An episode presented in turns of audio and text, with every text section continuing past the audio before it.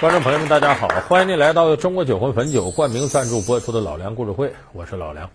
我们今天讲的这个人呢，您会经常在书店书摊上看到有关他的著作。这个人的名字叫曾国藩，哎，您肯定不陌生，因为历史课本里边，呃，只要晚清这一块，他这名字算如雷贯耳。为什么我说各个书摊书店里呢？你看这个书店里头有那么一类成功学书籍。啊，就激励你怎么成功，告诉你成功之道。经常能看到就挺厚的精装本啊，隔着层塑料膜的，有个曾国藩头像，这边写曾国藩为官之道，曾国藩逆境成功学啊，曾国藩成功怎么怎么的，反正都成了励志的经典教材了。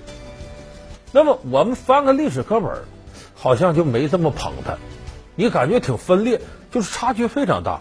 历史课本里一提曾国藩呢。血腥镇压太平天国起义和捻军的刽子手，人称曾剃头，肯定了他在洋务运动当中的作用。但是对于他镇压农民起义，咱们这历史课本是贬的地方多，褒的地方少。可是呢，你再到民间不一样。咱们现在了解曾国藩传记的时候，你会发现，历代的名人，包括一些伟人，都对曾国藩推崇备至。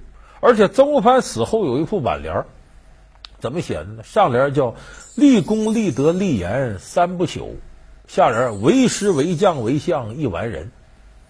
什么完人？完美的人，不是完蛋的人啊！完美的人，就这个人都没缺点都。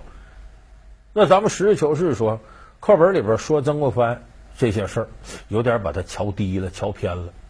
可是说他是完人呢，又有点抬高了。咱们今天给大伙说说。